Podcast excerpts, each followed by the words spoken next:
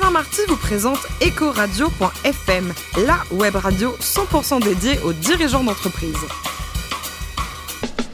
Bonjour à toutes et tous, bienvenue sur Ecoradio.fm, la radio 100% dédiée aux dirigeants d'entreprise. Vous êtes plus de 112 000 auditeurs à nous écouter chaque semaine en podcast, sans oublier que vous pouvez bien sûr réagir sur notre compte Twitter Ecoradio-du-bas FM. Aujourd'hui, nous recevons un homme formidable, Étienne Colella, président de Pixid. Bonjour Étienne. Bonjour Richard. Vous allez bien? Oui, très bien, merci. Alors, après un bac C, vous faites HEC et l'ESSEC et vous faites un stage de trésorier pour un fonds d'investissement. J'ai l'impression que le marketing, euh, c'était pas votre truc à l'époque. Vous préfériez l'analytique, vous? Oui, absolument. Donc, après. Euh, euh, quand je suis rentré à l'ESSEC, j'ai tout de suite plongé sur les matières rationnelles, donc la comptabilité, la finance, la stratégie. Voilà, donc c'était c'était ça qui m'attirait à l'époque. Et pourquoi? Je pense principalement parce que j'ai un esprit assez analytique et ça me paraissait être la partie la plus accessible. Et puis j'étais assez timide à l'époque, donc toutes les matières plus créatives, le commerce, tout ça m'inquiétait un petit peu à ce moment-là. Voilà. Ça évite le face-à-face, c'est ça? Oui, entre autres, même si ça a beaucoup changé depuis. Alors après, vous faites un service militaire, bien sûr, parce qu'à l'époque c'était obligatoire. Vous le faites dans la coopération, c'est ça? Exactement. Et vous vouliez partir vers le Japon, et finalement, bah, vous faites vendeur dans les îles du Pacifique. Vous avez la bougeotte, en fait. Alors oui, parce que j'ai eu cette chance, euh, j'avais fait des stages au Japon pour les secs, et donc euh, j'ai failli partir pour une grande banque française aussi à Tokyo. Et là, j'ai eu l'opportunité de trouver un, un VSN pour les parfums Yves Saint Laurent à Singapour, pour être vendeur dans les îles du Pacifique. Malheureusement, ça ne s'est pas passé comme ça. ils ont compris que j'avais des connaissances en informatique, il y avait des problèmes comptables et informatiques, donc je suis resté à Singapour, ce qui n'est pas le pire des endroits, mais pendant 18 mois pour effectivement aider à la remise en place d'un certain nombre de systèmes. Donc je n'ai jamais vu les îles du Pacifique à ce moment-là. Voilà. Et après, vous les avez vues euh, Pas celles-là, j'en ai vu d'autres. Alors après, vous faites un détour par IBM, euh, mais votre truc, en fait, c'est l'entreprise à taille humaine, j'ai l'impression. Ouais, je pense c'est très intéressant. C'est que moi, quand euh, je suis ressorti de ma copée un peu euh, frustré, puisque j'avais pas fait de vente, donc en fait, euh, je suis allé chercher une des meilleures écoles de vente, je pense, au monde à ce moment-là, qui était IBM, où j'ai appris un métier donc qui n'était pas vraiment ce pourquoi j'étais fait, hein, puisqu'encore une fois, vous l'aviez dit, hein, donc j'étais plutôt parti dans la finance. Et là, je découvre effectivement la relation commerciale, la vente en B2B, et je prends assez vite une équipe commerciale mais je me rends compte aussi rapidement que ce sont des grosses machines, des grosses structures où on a peu d'autonomie en tant que. Euh, on n'est pas des entrepreneurs. Alors, à l'époque, le mot était quand même moins connu qu'aujourd'hui, peut-être. Et voilà, et donc euh, je commence un peu à sentir que c'est pas forcément le bon format pour moi. Entrepreneur, c'était un nom plus connoté, c'est ça? Oui, oui, puis c'était euh, le, le, net est et vraiment, c'est le tout début du net. Il n'y a pas du tout les systèmes de financement qu'il y a aujourd'hui. Euh, voilà, donc c'était beaucoup plus loin pour beaucoup d'entre nous. Hein. Après une école de commerce, euh, contrairement à aujourd'hui, on partait pas à monter une start-up. Hein, donc euh. c'est clair, effectivement. C'est pour ça que vous vous retrouvez chez Bull alors. Oui, donc un passage qui est absolument étonnant parce que normalement personne n'allait de d'IBM à Bull, pardon, sauf qu'il y avait deux managers. Historique, hein, oui. ah, le, le, Bull historique, hein, donc celui qui perdait de l'argent, mais avec une équipe de management fabuleuse, euh, faite de deux très grands managers, probablement les plus grands que je verrais euh, jamais, qui étaient à l'époque Thierry Breton et Jean-Marie Descarpentries. Voilà, donc c'est mon, c'est mon expérience bulle. Surtout, c'est l'expérience de mon premier euh, centre de profit autonome, où je dirige quasiment une centaine de personnes, j'ai une trentaine d'années dans les services informatiques. Et là, je comprends que c'est ça que j'aime bien. J'aime être dans une entité à taille humaine, dont je maîtrise bien les contours, avec de l'autonomie. Et là, vous avez le virus. Et là, je commence à comprendre qu'il faut que je change d'environnement. Exactement. le, la révolution Internet a bien bougé. On est déjà en 2003-2004.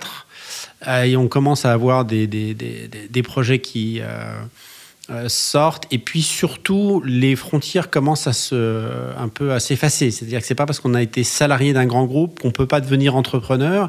Et donc, je mets le nez dehors, comme on dit à cette époque. Puis je rencontre pas mal de gens.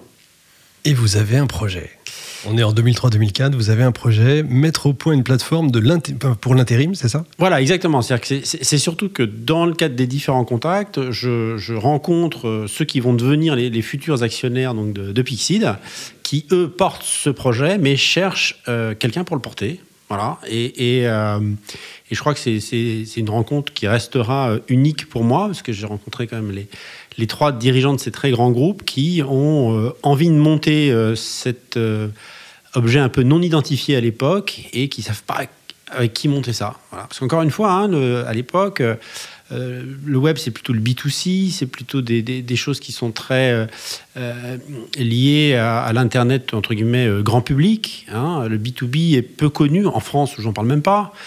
Euh, voilà. Et puis moi, je, je suis à la recherche d'un projet entrepreneurial et on se retrouve et on, on se dit, bah, on fait ça. Voilà. Et en plus, le numérique, c'était un peu votre truc aussi. Ouais, alors comme moi je venais de la partie, mais je venais plus de la partie informatique, hein, donc Informatique, l'informatique ouais, lourde ouais, d'entreprise. ouais. Le net c'était encore assez nouveau, hein, et puis euh, euh, dans les projets il y avait le fait d'embarquer de la signature électronique de contrats dans la plateforme dès 2005. Ça c'était vraiment c'est de la science-fiction. c'est- c'est vraiment de la science-fiction. ouais. Ouais. Clairement. Alors, donc, Pixid est né en 2004. Voilà. C'est quoi Pixid Donc Pixit, c'est un, donc c'est une plateforme de digitalisation de la, rela- de la relation client-fournisseur pour le monde de l'intérim au départ. C'est-à-dire que l'idée, c'est de se dire que au quotidien, il y a des milliers d'acheteurs euh, donc euh, dans les entreprises qui euh, font appel du, tra- du travail temporaire, qu'ils travaillent avec euh, un certain nombre de réseaux sur le territoire français et que euh, c'est compliqué de gérer ça. C'est à la fois de d'être capable d'envoyer des demandes, de recevoir des candidatures, de fameux signer ces fameux contrats électroniques de, de mise à disposition, jusqu'à tout le traitement de la chaîne comptable qui est derrière. Et l'idée à ce moment-là, c'est de dire on fait une plateforme sur laquelle on va mettre en place tous ces processus standardisés, ce qui fait que un client, que ce soit un grand ou un petit d'ailleurs, euh, pourra être en communication euh, quotidienne avec toutes ces agences d'intérim de, de- de façon la plus simple possible, c'est-à-dire ce qui commence à s'appeler le SaaS, Software as a Service, alors qu'on appellerait aussi le cloud aujourd'hui, mais ouais. tout ça c'est hyper nouveau, hein, donc voilà. Mais l'idée, elle est là, elle est, elle est de, de- de- de monter une plateforme totalement euh, euh, polyvalente, puisqu'un client va être en contact avec euh, toutes ces agences d'intérim, mais une agence d'intérim va être en contact avec tous ses clients. Donc, euh, donc ça peut être pour certains d'entre eux des milliers et des milliers de clients. Oui, c'est totalement incroyable. Et alors, je me suis laissé dire que vous êtes lancé euh, dans cette aventure sans clients, juste avec du capital. Oui, a- C'est un absolument. pari complètement dingue. Oui, mais, mais je pense que euh, il y, a, il y a beaucoup d'entreprises qui se lancent aujourd'hui avec du capital et en fait une idée d'un marché, mais pas vraiment de clients pour le coup. Oui, aujourd'hui, mais à l'époque, c'était pas, c'était pas le cas. C'était euh, c'était euh, probablement plus euh, osé, je dirais, sauf que euh, on avait des, des- des actionnaires industriels qui ont mis 15 millions d'euros sur la table. Donc, pour le marché français, c'était quand même un très bel investissement à l'époque. Donc, il y avait une vraie vision industrielle. Et je pense que c'est aussi pour ça que quelque part on a réussi. C'est que dès le départ, on s'est doté des moyens et du, du temps pour euh, créer une entreprise comme Pixid. Et en 2012, euh, Pixid est rentable. Exactement. Donc, euh, Malgré la crise qu'il y a eu entre les deux. Alors, effectivement, en 2009, il y a une crise ben, qui est très dure. L'intérim est évidemment Très le impacté. premier marché touché. hein. C'est- quasiment moins 40% en un trimestre. Pour vendre. Ah oui. Oui, c'est des chiffres qui sont. euh, Donc nous, on le prend de face tout de suite. Notre chance. C'est une bonne question. Avec le recul, on avait pas mal de financement devant nous. On avait été assez prudent, donc on savait qu'on pouvait tenir un certain temps. Oui, Vous n'avez pas acheté les Porsche, euh, Non. ce genre Voilà. de trucs euh, des, Non, on dépensait- de l'époque. ouais, On dépensait pas dans de la pub. voilà, on était assez prudent. Et là, je pense que j'avais appris beaucoup chez Bull. J'ai vu une entreprise qui perdait de l'argent. Ils en ont jamais eu. De toute. Voilà. Et, euh, et donc, on a été très prudent. On a monté la plateforme vraiment dans une logique très long terme. Et je pense que ça nous a permis de passer euh, cette crise très dure. Sauf que en 2010, quand c'est encore la crise dans beaucoup de, de- de- de- de secteurs d'activité, l'intérim commence à repartir doucement, puisque c'est la première forme d'emploi qui, qui est reprise, hein, puisqu'on n'embauche pas à ce moment-là en, CDI. Nous, la plateforme est, est- vraiment prête. Le SaaS est devenu, c'est plus un gros mot, c'est devenu absolument accessible même en B2B. Et là, les volumes commencent à, à exploser. On peut parler du, du chiffre d'affaires de, de Pixid? Aujourd'hui, ça va être quasiment 30 millions cette année. Voilà, euh, depuis donc un tiers à l'international, Oui. alors qu'on faisait zéro il y a encore euh, trois ans. C'est une formidable réussite. Ouais, c'est une belle réussite. Alors pour vous, euh, le plus beau métier du monde, c'est quoi? C'est président de, de votre entreprise ou développeur de jeux vidéo? C'était- c'est une question intéressante. C'est vrai que quand j'étais euh, gamin, j'adorais les ordinateurs, donc je programmais sur des petites machines et j'aurais aimé développer des jeux vidéo. Voilà. À- À l'époque, je suis pas allé beaucoup plus loin, donc euh, Euh, je reste un fan de jeux vidéo. Je, je- je joue régulièrement avec mes enfants. Nos enfants, ouais. Voilà, absolument. Et euh, maintenant, je suis absolument comblé d'avoir eu la chance de pouvoir créer Pixid et de continuer à développer un bébé qui est le vôtre, si vous voulez. Ça, je pense qu'à titre professionnel, hein. c'est fabuleux. Ouais, ça, je suis d'accord. Et alors, un grand souvenir de voyage, c'est la Namibie. Alors là, c'est pas commun quand même, la Namibie. Oui, alors euh, effectivement, on a, on a, on a fait. euh, Bah, c'est les dunes, Oui, alors c'est surtout que vous avez l'impression de voir peut-être euh, notre Terre telle qu'elle était il y a des milliers d'années. hein, puisque, effectivement, quand vous partez du, de- du sud et des dunes de Sossusvlei, par exemple, vous êtes dans ces paysages rouges extraordinaires. Vous remontez le long de la côte où, où le désert touche la mer, et puis vous arrivez dans le, dans le Damaraland, là, vers euh, le nom m'échappe encore un peu, où il y a toutes ces peintures rupestres de milliers d'années, pour ensuite aller dans le nord de, de- de la Namibie, à Etosha, où vous êtes avec votre petite voiture euh, confronté au monde animal.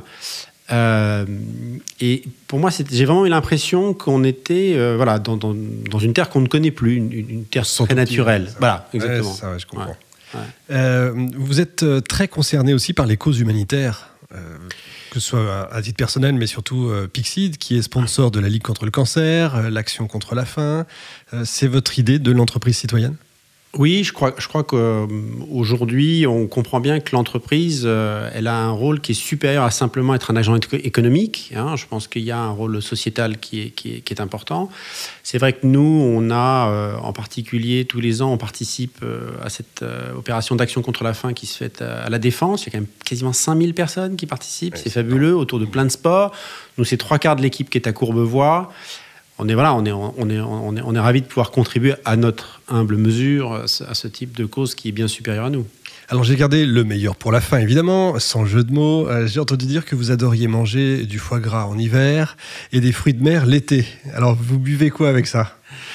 Ah alors bah, avec le foie gras c'est difficile d'éviter euh, un vin liquoreux de qualité, hein, donc euh, mais je peux, pas, pas que le sauterne d'ailleurs. Je pense qu'il y a des il y a des Château. Euh, Non, non, non, on fait des 1921. choses. euh, voilà, oui, un de vos invités. nous. Non, non, non, on fait des, on fait des choses plus simples. Et puis, euh, avec les fruits de mer, moi, j'aime bien des vins beaucoup plus minéraux, par exemple. Voilà, mais. euh, Montrachet. euh, Ouais, hein, je vais Montrachet. Ou, voilà. Et puis, euh, mais j'aime aussi. euh, je suis d'origine italienne, un peu lointaine, mais. Voilà, un bon rouge euh, charpenté sur euh, un bon plat de spaghetti, ça se refuse pas non plus. Merci à vous, Étienne Colella. Merci beaucoup. Je rappelle, vous êtes président de Pixid. C'est la fin de ce numéro. On se retrouve mardi prochain à 14h pour un nouvel invité. En attendant, tous nos podcasts sont évidemment disponibles sur ecoradio.fm, sur Twitter et sur LinkedIn. Ecoradio.fm vous a été présenté par Alain Marty.